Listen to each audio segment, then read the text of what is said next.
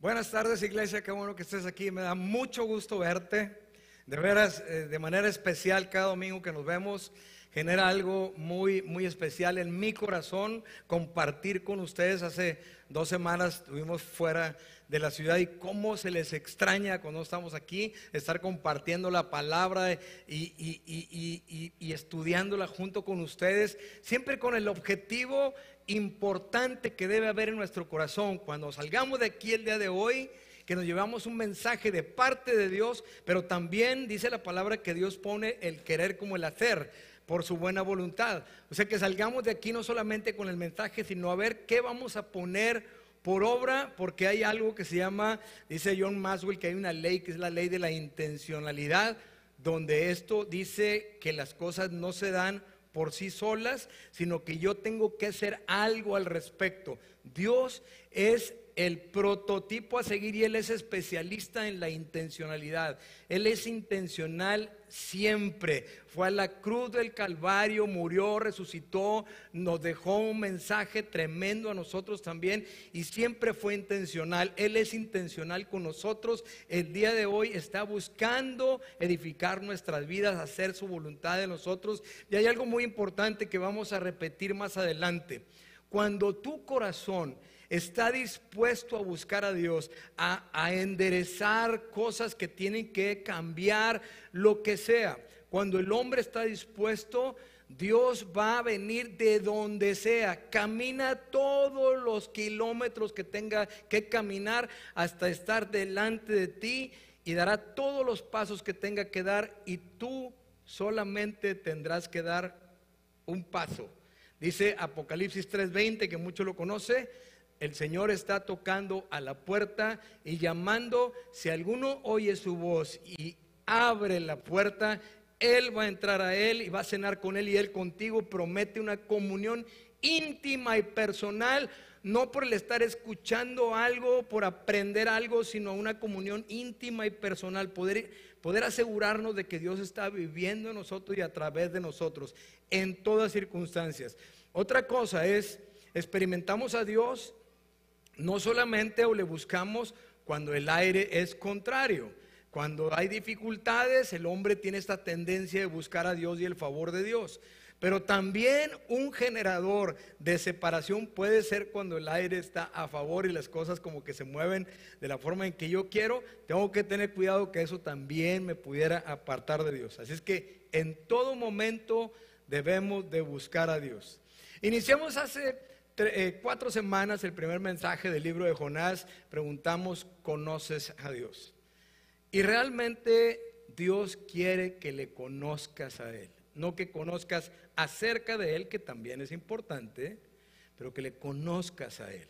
La semana pasada hablábamos, le agregamos una pregunta más y dijimos, ¿qué esperas de Dios el día de hoy? ¿Qué es lo que estás esperando de Él? ¿Piensas, esperas de Él que Él va a hacer todo lo que tú quieres y camina como tú quieres? ¿O esperas un Dios que es celoso de lo que Él dice y que Él, por, por, por su buena voluntad y porque tiene su mirada en nosotros, está esperando que le obedezcas y camines como Él quiera? Y para poderlo experimentar a Él, entonces tengo que hacer lo que Él me dice y camino con Él. Este, ¿Qué esperas de Dios? El día de hoy, después de haber visto la vida de Jonás, y todo lo que él experimentó. Cerramos el domingo pasado con el versículo 17 del capítulo 1, donde dice que había un pez que se tragó a Jonás y estuvo en el vientre del pez tres días y tres noches. ¿sí?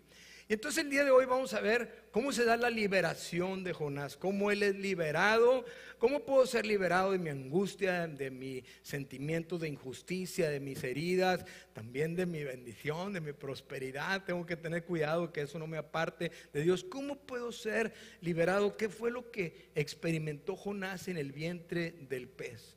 Muy importante que nosotros aprendamos porque esto es lo que está en el corazón de Dios, lo que, cómo piensa Dios, cómo actúa Dios y poder nosotros ser desafiados a alinear también nuestro corazón y nuestros pensamientos a Él.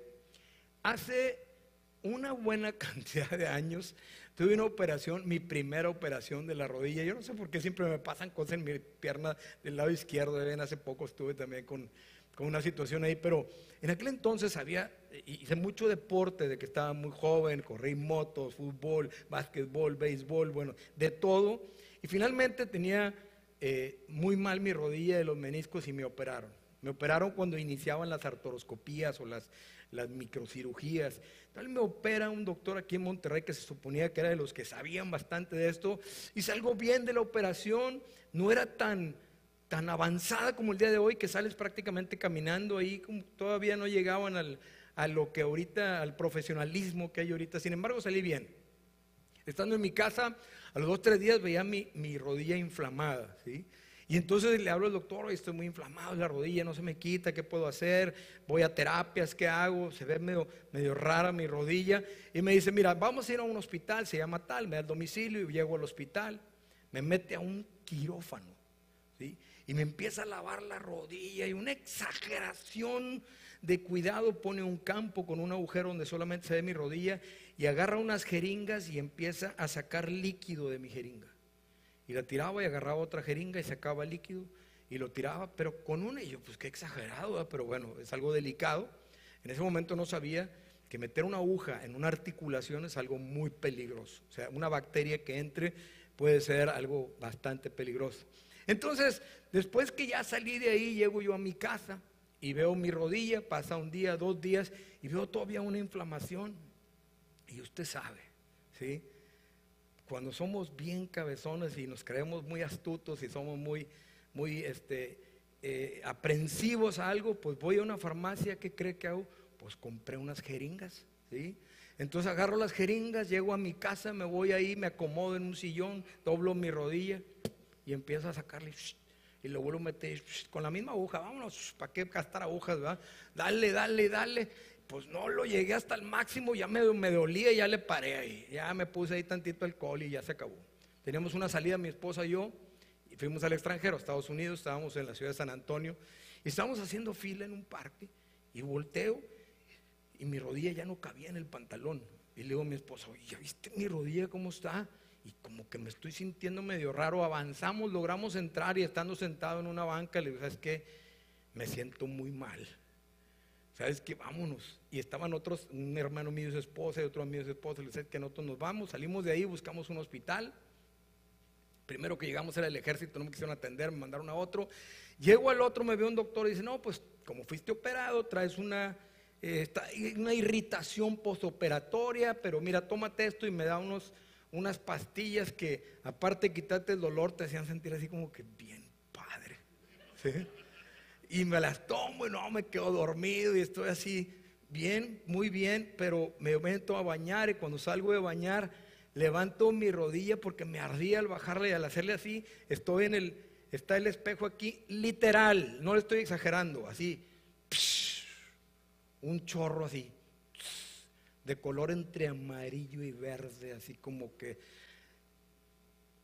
pus, era pus, ¿verdad? Entonces, me asusto, le digo a mi esposa, vámonos a ver qué podemos hacer. Decidimos irnos a Monterrey. En Laredo, Texas, a mitad de camino, está un tío mío que es traumatólogo. Llego con él, me ve la rodilla y me dice, ¿sabes qué? Lo veo preocupado. Me dice, no, mira, ¿dónde te operaron? En tal hospital. Vete para allá, háblale al doctor que te operó, ve que te vea. Y me dice que al cabo si la libras. ¿sí? O sea, nadie me decía qué tan delicado era esto, pero llego al hospital le hablan al doctor, no está, mandan a su socio, él estaba fuera de la ciudad. Llega su socio y las enfermeras y empiezan ahí a verme y a checarme y todo. Y tenían una cara de angustia, mano. Esas que te quieren animar, ¿verdad? Tenían cara de asustados y yo, ¿qué está pasando? ¿Qué está pasando? No, ahorita te decimos, ahorita te decimos. Descubren que traigo una bacteria, la más peligrosa es un estafilococo dorado que, que, crece y se defiende del antibiótico. Entonces me dan antibiótico y tienen que estar cultivando la bacteria porque la bacteria en 12 horas o en 20 horas, a veces en menos tiempo, se hace inmune al antibiótico y se empieza a defender. Entonces están cambiando el antibiótico y te dan otro y yo ahí estoy. No le voy a hacer muy larga la historia. Pero duré 15 días en el hospital. Pero como a los siete días mi pierna ya estaba negra, desde aquí hasta el tobillo, ¿sí? Y si usted se imagina cómo sería tocar la piel de un elefante si nunca la ha tocado, bueno, así se veía mi pierna como seca, bien raro, ¿sí?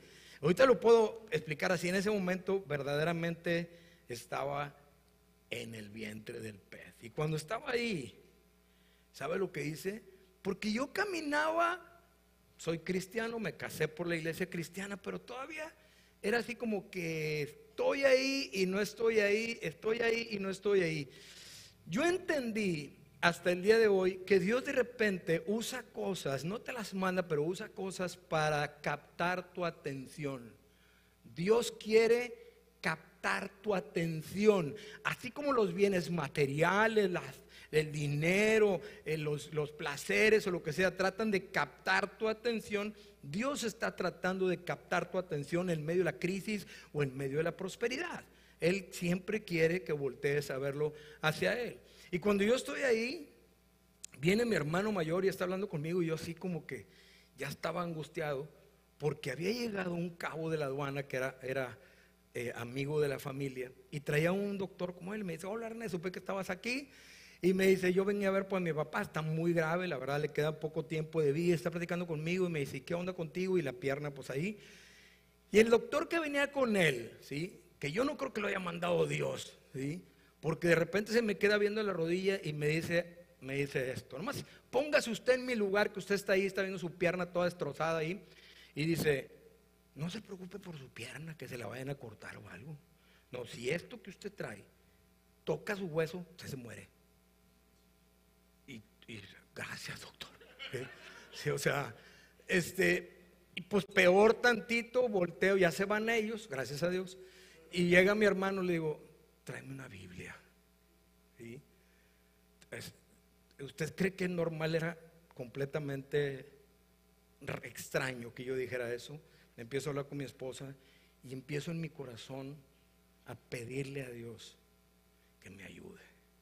Ha habido varias veces, siempre estoy buscando a Dios, pero hay ocasiones en la vida donde estás ahí y empiezas a buscar a Dios. Acuérdese que decíamos que que esta tripulación que iba con Jonás, si hubieran estado así como que de fiesta y todo bien padre en el, en el crucero y con los shows y todo, y Jonás les diría, mi Dios es el que hizo los cielos y la tierra, pues no hubiera tenido ningún efecto sobre ellos, pero en la dificultad ellos empiezan a, temer de Dios.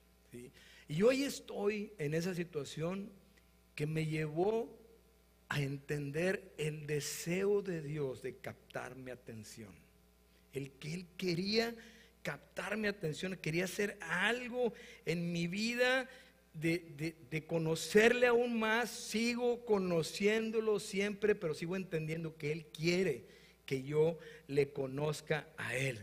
Entonces recordamos que Jonás era un profeta, que Israel estaba dividido en norte y el sur, Israel y Judá, y que él había dado una palabra al pueblo de Israel, una palabra de bendición que nos gusta a todos los pastores de que Dios te va a bendecir, Dios va a hacer esto, todo lo que tú quieras. Pero pronto Él es enviado a dar otro mensaje, es al pueblo de Nínive, que llegó a ser la capital de Asiria, que era conocido por su crueldad, que era un, un, lugar muy peligroso donde él finalmente desea, digo, decide no hacerle caso a Dios y mejor salir huyendo de ese lugar.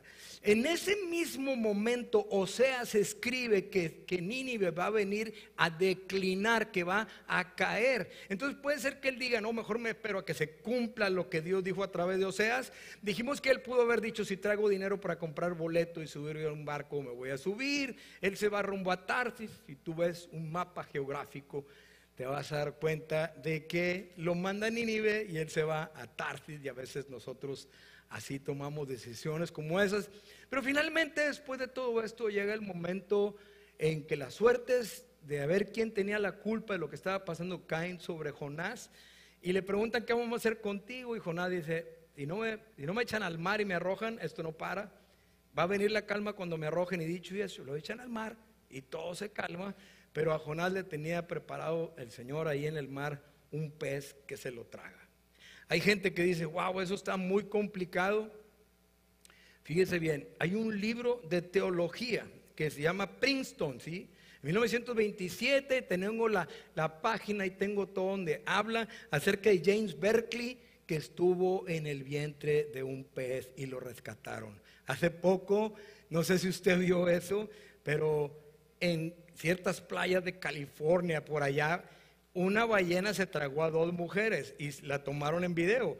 Y afortunadamente las escupió y pudieron salir ellas este, vivas. Fue algo sorprendente. El detalle es que el propio Jesús dice que Jonás estuvo en el vientre del pez tres días y tres noches y lo dice la palabra de Dios. De hecho, te voy a leer este, este pasaje. Te voy a leer desde el último versículo que, oímos, que, leímos, que está en, Jonás capítulo 1, versículo 17, el final del, del, capítulo 1, hasta el versículo 10 del capítulo 2 y luego vamos a, a ver que Dios hable a nuestro corazón. Dice, entre tanto el Señor había provisto que un gran pez se tragara a Jonás y Jonás estuvo dentro del pez durante tres días y tres noches. Entonces Jonás oró. No se me hace nada raro, yo también hubiera orado. ¿Qué hice en el hospital? Tráiganme la Biblia y empiezo a buscar a Dios, ¿verdad? Entonces él oró al Señor desde el interior del pez y dijo, en mi gran aflicción clamé al Señor y Él me respondió, desde la tierra de los muertos te llamé y tú, Señor, me escuchaste. Me arrojaste a las profundidades del mar y me hundí en el corazón del océano. Las poderosas aguas me envolvieron, tus salvajes y tempestuosas olas me cubrieron. Entonces dije, oh Señor, me has expulsado de tu presencia, aún así volveré a mirar hacia tu santo templo. Me hundí bajo las olas y las aguas se cerraron sobre mí, las algas se enredaban en mi cabeza. Me hundí hasta las raíces de las montañas, me quedé preso en la tierra cuyas puertas se cerraron para siempre. Pero tú, oh Señor mi Dios, me arrebataste de las garras de la muerte. Cuando la vida se me escapaba, recordé al Señor, elevé mi oración sincera hacia ti en tu santo templo. Los que rinden culto a dioses falsos le dan la espalda a todas las misericordias de Dios. En otra versión muy conocida, los que siguen vanidades ilusorias, tu misericordia abandonan. En otras palabras, no es que tú te apartes de mí, sino que yo me aparté de ti. No es que tú hayas quitado tu misericordia, sino que yo me salí de tu misericordia, eh, declara Jonás. Pero tú, versículo 9, pero yo te ofreceré sacrificios con cantos de alabanza y cumpliré todas mis promesas. A veces le prometemos muchas cosas a Dios, ¿verdad? Y decir, voy a cumplir todas mis. Ahí sacó la lista, el Señor se empezó a acordar de todo lo que, de lo que había prometido y dijo, yo lo voy a, lo voy a cumplir. Dice, pues mi salvación viene solo del Señor. Versículo 10, entonces Después de lo que pasa, el Señor ordenó al pez escupir a Jonás sobre la playa. Mira, quiero compartirte varias cosas en este mensaje, porque lo primero es que Jonás ora, él busca al Señor, eh, y a través de todo esto hay cinco enseñanzas en esta oración que son muy importantes para nosotros, cinco dinámicas que pueden servir para nuestras vidas el día de hoy. ¿Sabes qué? Ten cuidado y seamos y que nos quedamos así como en un estilo de vida cristiana que solamente llega hasta los estatutos o el cumplimiento de ciertas reglas y la diferencia por lo que hacemos o no hacemos, sino que verdaderamente conozcamos a Dios, que tengamos una intimidad con Él, que no perdamos el fuego de la salvación, el fuego de su Espíritu Santo, que estemos entendiendo que Dios tiene una sabiduría que tú no puedes conseguir, que Él es el dueño del oro y la plata, que podemos voltear hacia los montes y entender que nuestro socorro viene de Él, que aquellos que habitan con Él, que le buscan a Él, están cobijados bajo el abrigo de Él, que podemos entender que cuando tenemos Él, Él nos ofrece un sed, una, una agua viva, un pan de vida, que Él es nuestro refugio, nuestra fortaleza, nuestro pronto auxilio, que su amor es más delicioso que la propia miel. O sea, en todos los sentidos necesitamos conocer a Dios y no perdernos de eso porque, pues, oiga, quiero testificar que estamos cumpliendo mi esposa y yo 25 años de, pastores. Y la iglesia está cumpliendo 25 años también eh, como ministerio el día de hoy. ¿sí? Entonces, dices tú, bueno, ya tengo 25 años como pastor, pues ya como que decimos aquí en el norte, pues te tiras a la hamaca. Yo creo que eso viene de alguna playa, ¿verdad? Te tiras así como que ya, pero no. Pablo, que escribió la mayor parte de los libros del, del Nuevo Testamento, dice, quiero conocer a Jesús. Quiero, quiero que llene mi corazón y quiero conocerle a Él. O sea, siempre debe de estar en nosotros ese deseo. Y esto nos va a llevar al punto número uno, porque cuando oramos a Él, ¿sí? Cuando, cuando estás viendo los versículos donde Jonás dice en el 3, me arrojaste a las profundidades del mar y me hundí en el corazón del océano, él empieza a declarar y dice, Señor, tú estás en control. Yo pensé que tenía el control. Yo pude decir que me iba a huir de tu presencia, que me iba a subir un barco, que me iba a ir a otro lado, que se iba a cumplir lo de Oseas, que ibas a conseguir a alguien más. Pero ¿sabes qué, Señor? Hoy entiendo que tú tienes el control. Una de las cosas que tenemos que estar recordando es que tú no tienes el control. Yo no tengo el control.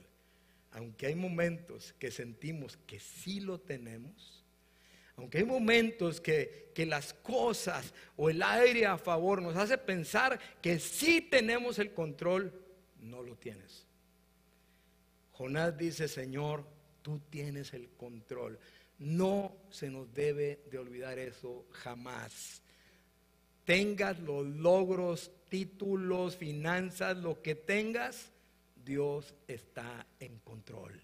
¿sí? Que te permita tomar decisiones y caminar de X forma está bien, pero Dios siempre tiene el control. ¿sí? En las cosas buenas, en las malas o lo que sea, los cristianos no pueden dejar de entender que Dios tiene el control. Tienes que tener cuidado. Número dos, Jonás busca al Señor de manera muy humilde, completamente diferente. Él está humillado, así como el hijo pródigo, iré a mi padre, le voy a pedir perdón. Jonás empieza y dice, me hundí bajo las olas y las aguas se cerraron sobre mí, las algas se enredaban en mi cabeza, me hundí hasta las raíces de las montañas, me quedé preso en la tierra cuyas puertas se cerraron para siempre. Pero tú, oh Señor, me arrebataste de las garras de la muerte. ¿Sí? Y empieza a hablar cuando la vida se escapaba, recordé al Señor y le ve mi oración sincera. ¿Sí? Hacia ti en tu santo templo. Y le empieza a buscar de manera humilde una reconciliación con Dios. Aunque parte de esta oración te va a hacer entender que él se siente perdido, pero aquí hay una importancia de la humildad. No podemos dejar de ser humildes. Acuérdate, Dios al altivo lo mira de lejos, al humilde el Señor lo exalta. Jesús dice, aprendan de mí que soy manso y humilde de corazón. Y nosotros así debemos, tenemos que tener cuidado con la soberbia, con la vanidad, cuando estamos en un problema, las iras, las contiendas, los deseos de venganza. Tenemos que sacar todo eso humildemente y decirle, Señor, tú tienes el control y yo me humillo delante de ti. Ayúdame, Señor. Tú eres el que me puedes ayudar. Él empieza a ver hacia el templo, como dice la palabra de Dios, porque esto es algo sumamente importante. Está destrozado Jonás en ese momento, pero Dios tiene misericordia de él. Yo tengo que no, a veces le podemos reclamar a Dios, estamos enojados con él por lo que nos está pasando, lo que quieras. No debemos de dejar de ser humildes, entender que nosotros no tenemos la capacidad que tiene Dios, estamos lejos, lejos de eso y aparte Dios no quiere eso. Cuando Pablo dice, todo lo puedo, si hubiera oído muy mal el haber cortado esa frase ahí, pero dice, todo lo puedo en Cristo que me fortalece.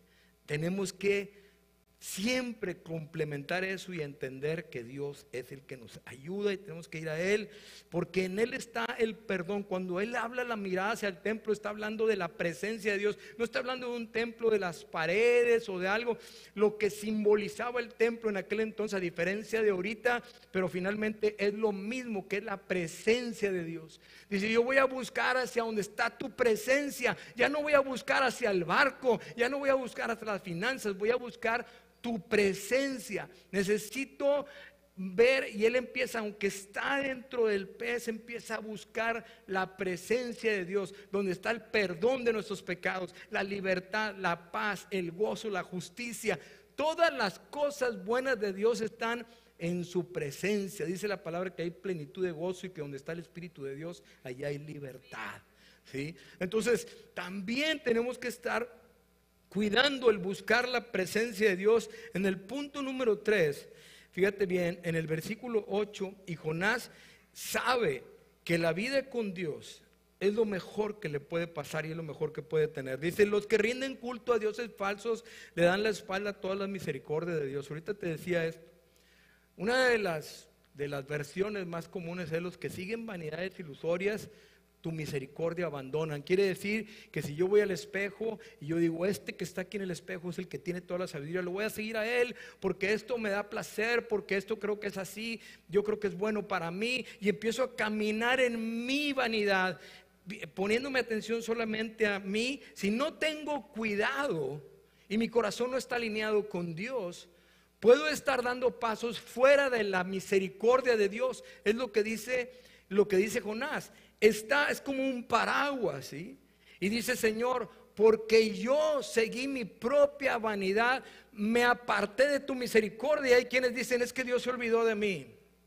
Es que Dios no ha tenido misericordia de mí. No, mis acciones, mi, mi, sabiduría humana, mis deseos carnales, a veces hacen de manera muy sutil, consciente o inconscientemente, que yo me aleje de la misericordia de Dios.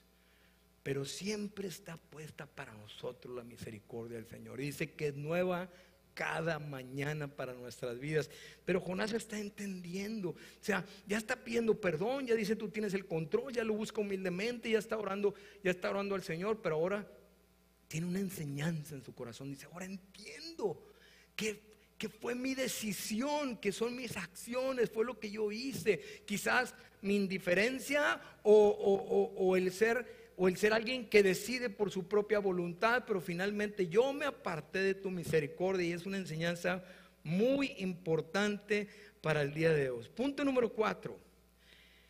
Jonás rinde su corazón a Dios. Versículo 9 dice, pero yo te ofreceré sacrificios con cantos de alabanza y cumpliré todas mis promesas. Muchos de nosotros tenemos que repetir esto y decir, Señor, te he prometido tantas cosas de que te conozco, Señor, y no las he cumplido todas. Cuando he tenido fuego, yo, Señor, te dije que te iba a tributar, yo te dije que iba a perdonar, yo te dije que iba a caminar contigo, que iba a servirte, que, Señor, si tú me ayudabas, yo te iba a dar esto y aquello. Y dice él, saca la lista y dice, ¿sabes qué? Yo voy a cumplir todas mis promesas.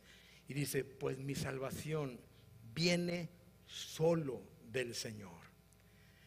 Wow, está entendiendo y conociendo, está empezando a conocer a Dios y lo está declarando de una manera extraordinaria, ¿sí? Y empieza a restaurarse su gozo y ahora empieza a decir, yo te voy a, a, rendir a ti, te voy a ofrecer sacrificios de alabanza, empieza a cambiar, hay una hay, una, hay, una, hay un proceso en el vientre del pez, en la vida de Jonás, súper importante para nuestras vidas.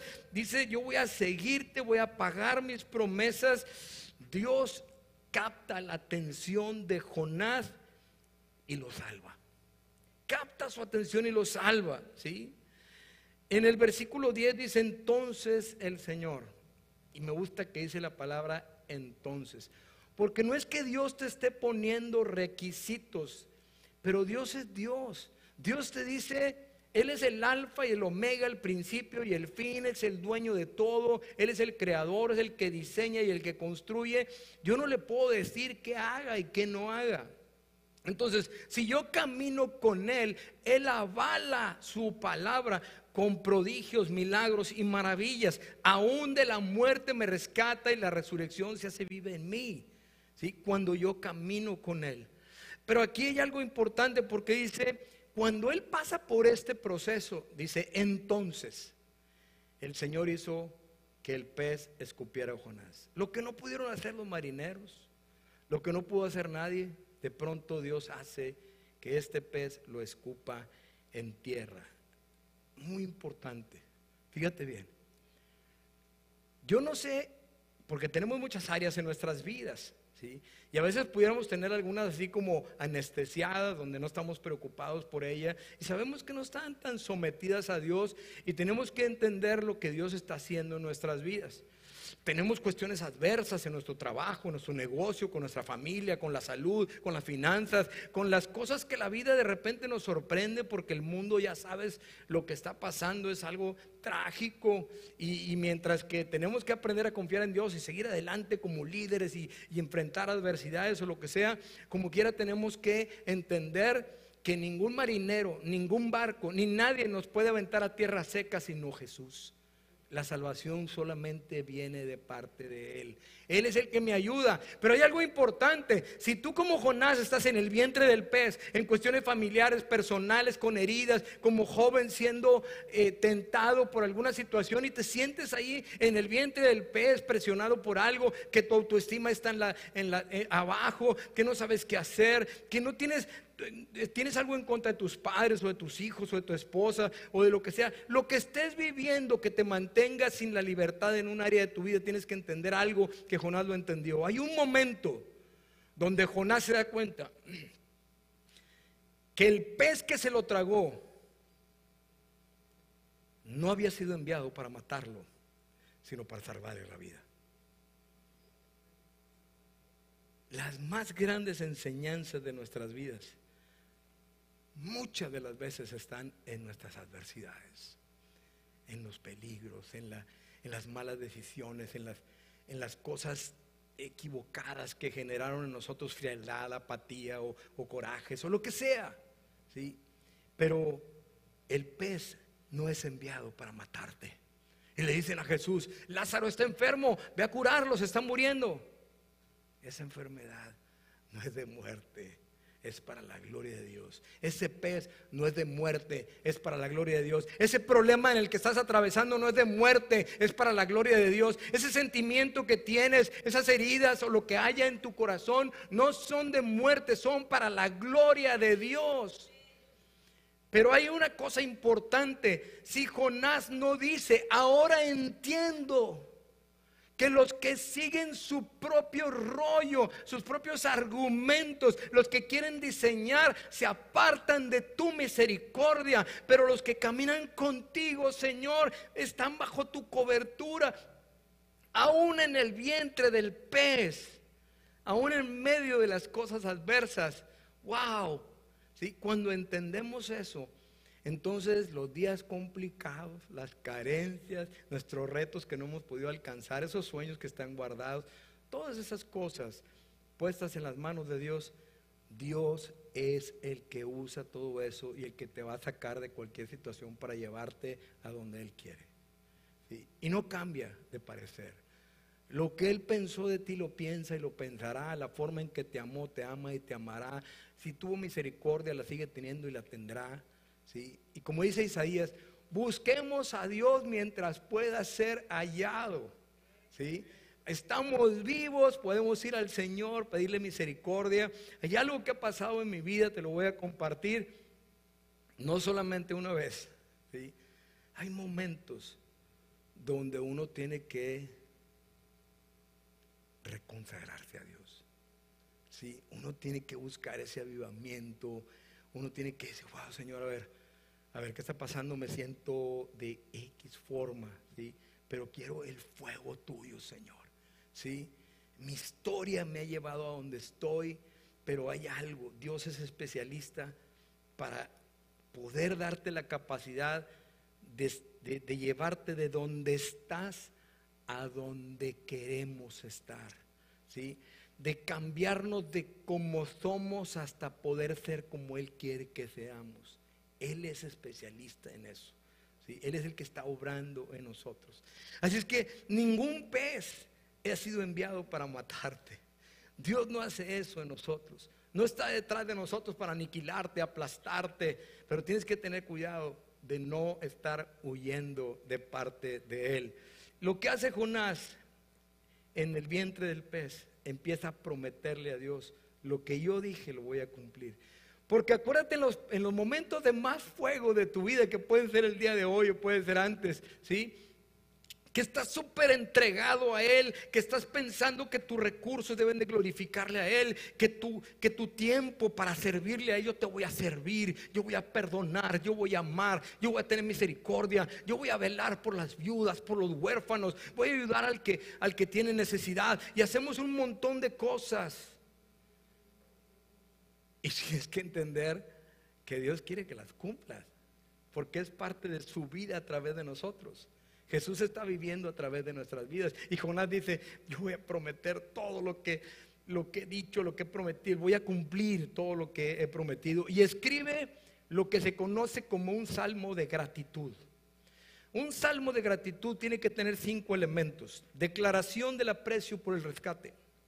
Una descripción de la miseria de donde fuiste rescatado.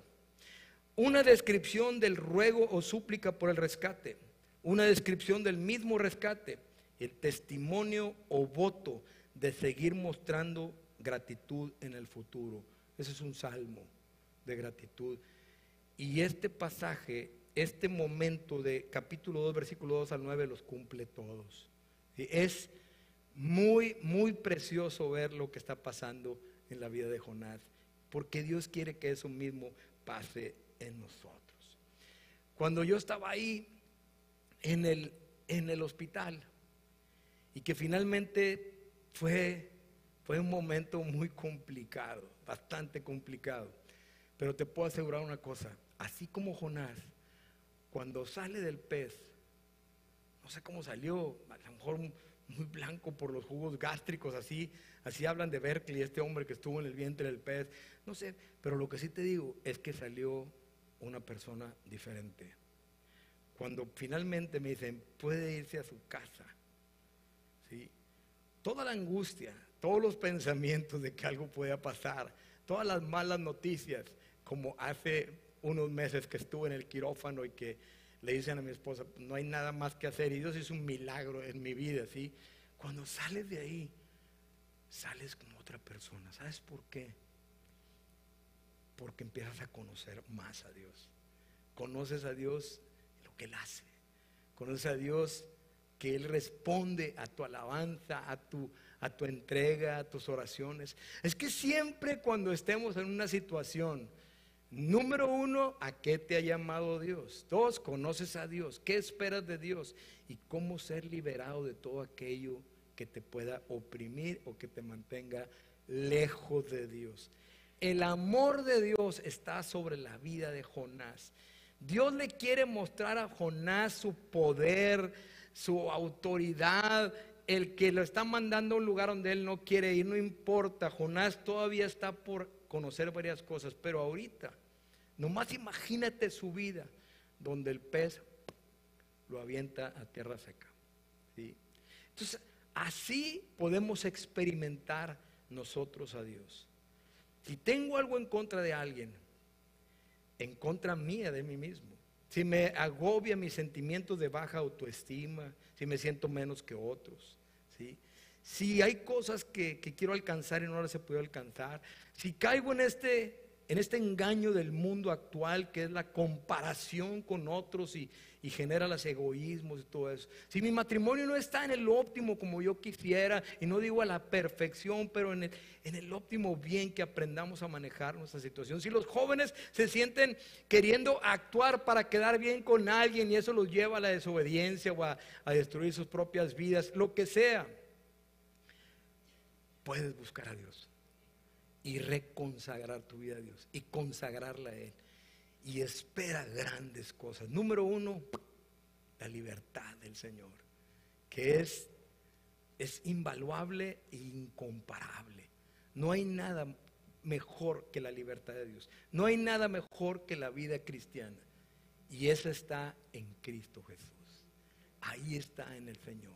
El día de hoy reflexiona al respecto. Y ponte a pensar, no importa la edad que tengas, ¿sí? Y no es como que para condenarte o algo, pero deseas tú reconsagrar tu vida. Estás deseoso de sentir ese fuego del Espíritu de Dios en tu vida, que Él se mueve, Él está. Te dije, si tú lo decides, tú dices, wow, Señor, yo sí quiero. Dios inmediatamente camina miles de pasos para venir hasta donde tú estás. Lo único que tú tienes que hacer es un solo paso, ¿sí? Abrirle tu corazón a Él. Si tú dices, Señor, quiero más de ti, el Señor te va a decir, yo te quiero dar más. Señor, quiero llenarme de tu espíritu, yo te quiero llenar de mi espíritu. Yo quiero que tú me guíes, yo te quiero guiar. No hay nada que tú le pidas que no esté ya, que esté alineado con él, que no esté ya en el corazón de Dios para bendecirte. Él te quiere usar, quiere bendecirte, quiere mostrar su gloria y tus maravillas aún en medio del vientre del pez. No lo aprendió Jonás dormido en el barco. No lo aprendió en la taquilla de los boletos. No lo aprendió al subirse al barco, lo aprendió en el vientre del pez. Y esa es la gran oportunidad. ¿Sabes qué? Yo quiero orar. Orar por todos los que estamos aquí, sí. Pero si yo te dijera el día de hoy, estás así como que, no, pues yo, yo tengo todo lo que quiero de parte de Dios y te preguntar, oye, ¿no quieres algo más de parte de Dios para ti?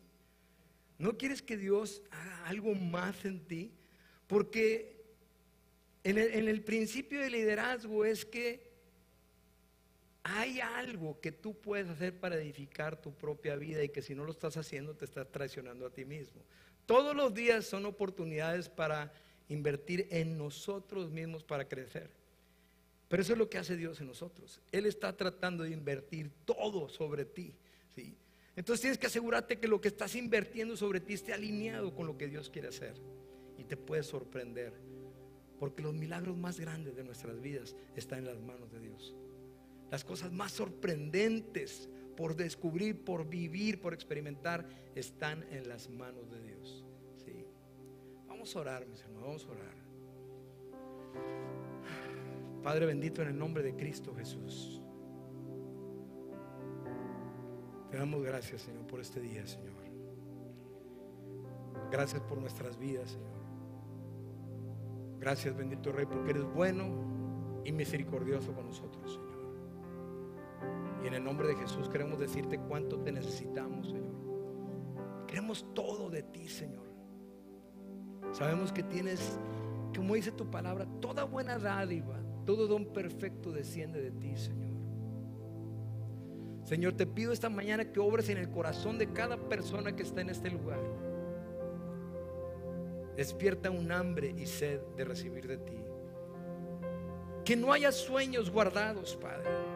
Que no haya nada que impida, Señor, o que sea un obstáculo para su crecimiento o para su comunión contigo, Señor. En el nombre de Jesús queremos abrir la puerta, Señor. Queremos dejarte entrar así como saqueo, Señor. Queremos que, entres a nuestro corazón, que vengas y hagas todo lo que tú quieres, Padre. En el nombre de Cristo Jesús.